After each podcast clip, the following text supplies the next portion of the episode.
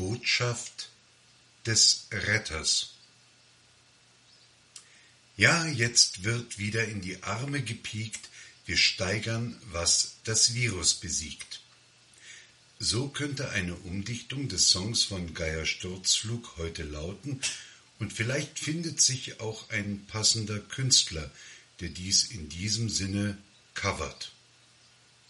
Bis dahin muss man sich damit begnügen, was man kriegen kann. Man sucht nach bedeutenden oder sich selbst als bedeutend vermeinenden Personen des öffentlichen Lebens und scharrt sie hinter einer Kampagne, die Deutschland krempelt die Ärmel hoch heißt. Da recken und strecken sie nun ihre Glieder, zumeist den Arm ins Bild, dessen wichtigste Stelle der Oberarm mit dem Heilspflaster der Impfabdeckung geziert ist. Verwechselte Bilder zwischen Impf- und Pflasterstelle sind hierbei lässlich, denn es ist der enorme Rettungsdruck, der zu eiliger Handlung oder handelnder Eile gegenüber dem eigenen Leben und dem Leben anderer verpflichtet.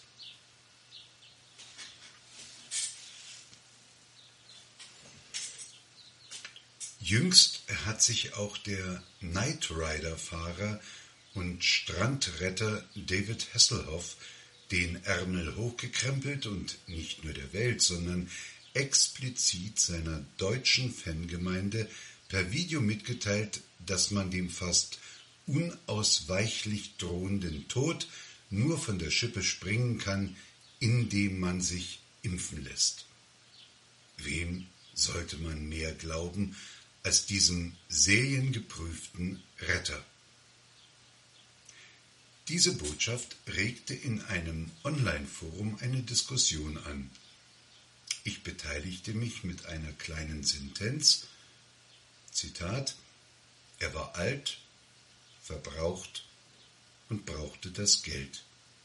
Zitat Ende.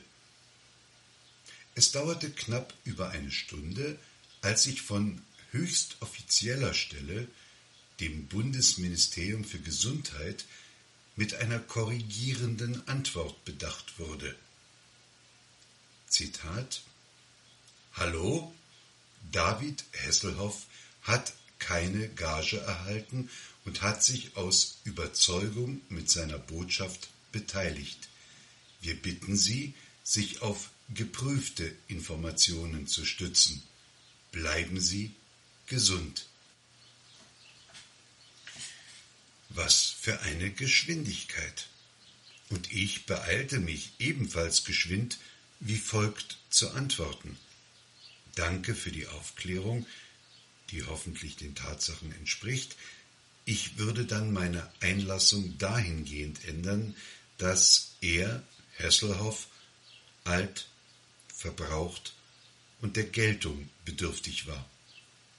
Schön wäre es auch, nach den stattgehabten Pannen mit Impfwerbern, wenn man statt des Pflasters den tatsächlichen Impfnachweis zu Gesicht bekäme. Ich frage mich nur, warum der große Strandretter sich so explizit an die Deutschen wendet. War ihm das ein Bedürfnis und wenn ja, was hat er über Deutschland erfahren, das ihn zu dem besorgten Aufruf veranlasst hat? Ist er so sehr mit der speziellen Lage, und welche wäre das, in Deutschland befasst, dass er seinen verblassenden Ruhm in die Waagschale unserer Gesundheit zu werfen veranlasst ist?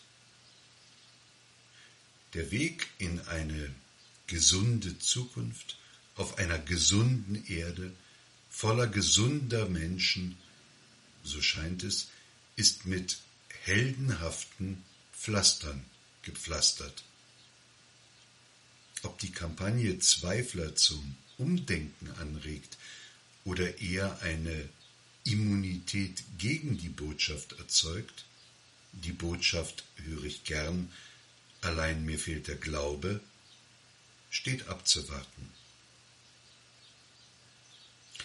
Wahrscheinlich hatte das Ministerium in diesem Moment seine Zusatzkapazitäten zur Aktion Wir schauen dem Volk aufs Maul erschöpft oder musste sie der wesentlich schwierigeren Übung Wie erkläre ich Masken für rund eine Milliarde Euro weg zuwenden? Ich bin also noch ohne eine Antwort und also auf mich selbst angewiesen. Da der Post, den ich abgesetzt habe, öffentlich war, darf ich mich nicht beschweren, dass den dann auch jeder liest. Das würde ja dem Sinn der Veranstaltung widersprechen.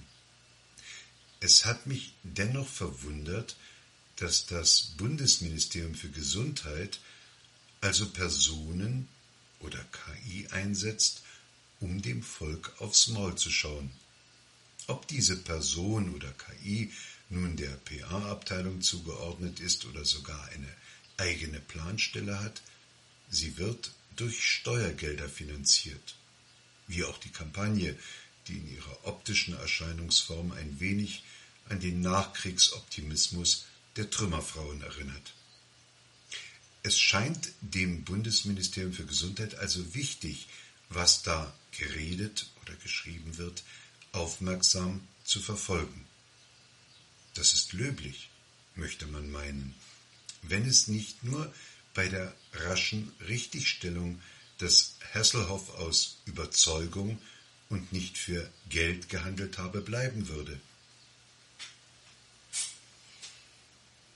Nachdenkenswert, dass Kommunikation und Meinungsäußerung zu so einem Beitrag scheinbar auf eine Kombination von Keywörtern hin untersucht oder wahrgenommen werden und eine sofortige Richtigstellung auf den Plan rufen.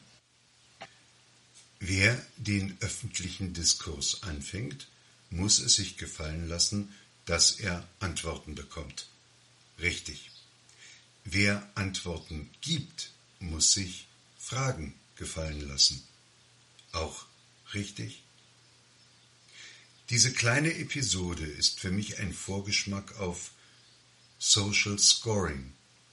Ich werde als Falschmeinender von irgendjemandem wahrgenommen und bekomme einen dahingehenden Hinweis, versehen mit dem freundlichen Zusatz, dass ich gesund bleiben möge. Noch eine freundliche Floskel? Ab wann warnender Hinweis? Ich bin gesund. Seit längerer Zeit, als das Ausrottungsvirus tätig ist, bin es durch schwere Krankheiten hindurch wieder geworden und geblieben, als das Virus seine vernichtende Arbeit aufnahm. Habe auch meine geistige Gesundheit in der Quarantäne nicht eingebüßt, sondern sie, wie der Stern es jüngst empfahl, als Chance genutzt, mein bisheriges Leben zu überdenken und einen Neubeginn zu wagen. Ich habe mich allerdings nicht für einen notverordneten Neubeginn entschieden, sondern für die weitere Nutzung bereits erworbener Einsichten, Kenntnisse und Erfahrungen. Vielleicht bin ich mit dieser Entscheidung rückständig, bleibe also hinter der rasanten, alternativlosen, bunten und vielfältigen, queeren oder verqueren Veränderung der Sprache und des Lebens und der Gesellschaft zurück. Das muss ich dann so annehmen und verbleibe mit freundlichen Grüßen, hochachtungsvoll, als die Nachhut. Nachhut ist die Absicherung der Vorstöße in Unbekanntes, manchmal Feindliches, manchmal nur erahntes Niemandsland. Es ist das Basislager, welches am Erfolg der großen Bergsteigermission, wenn sie denn bis zur Gipfelflagge gelingen möge, keinen Weltruhmanteil hat. Im Versagensfall der Gipfelstürmer ist die Nachhut Retter Aufräumer, Wiederbeleber. Avantgarde, auch wenn sie keinen Rückhalt will, ihn mit Ekel zurückweist, kann nur sein, wenn es eben diese Gard gibt. der man vorauseilt, mit wehender Fahne und einem Blick zurück im Zorn auf das, wo man herkam.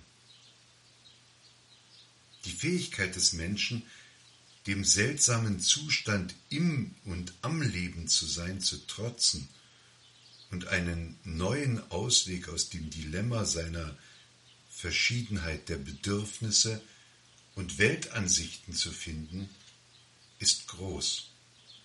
Ebenso groß wie die Vergesslichkeit über diverse gescheiterte Versuche, eine generelle und globale Lösung zu finden. Die Verwirklichung vermeintlich großer Menschheitslösungen hat Millionen von Menschenleben gekostet, sei es in Kriegen, Revolutionen, staatlichem Terror, Demokratie erzwingender Diktaturen. Es hat etwas pseudoreligiöses, Personen, die für sich die Erleuchtung und das alternativlose Wissen um das einzig Richtige zu reklamieren, die Verbundenheit zu einer höheren Wahrheit, die uns aufgrund unseres Nichtwollens, Nichtkönnens unserer Nicht-Demokratiefähigkeit verborgen bleiben muss, Glauben zu schenken. Für diese Gedanken mache ich dann im Umkehrschluss David Hasselhoff, die Kampagnenerfinder und die Personen, die Kampagnen anweisen können, verantwortlich. Ich nehme es positiv. Anregung zum Zweifel, zum Widerspruch ist Denkanregung also vital belebend. Daraus resultierende diverse Hormonausschüttungen befördern zwar Stress, aber auch Adrenalinausschüttung, nebenläufig Glückshormone und damit eine gesteigerte Systemimmunität. Bleibt noch dieser Beigeschmack, dass öffentliche Äußerungen dergestalt beargwöhnt und nachverfolgt werden, dass man an ganz, ganz alte propagandistische Plakate erinnert ist, wo ein unheimlicher Schatten über dem Sprechenden dreut, was zu jener Zeit mit dem Slogan untertitelt wurde Feind hört mit. Ich möchte mich gegen die Vorstellung zur Wehr setzen, dass ein meinen Gedanken auf welchem Weg auch immer folgender ein Feind ist. Wir wollen einander so nicht nennen und einander nicht so behandeln.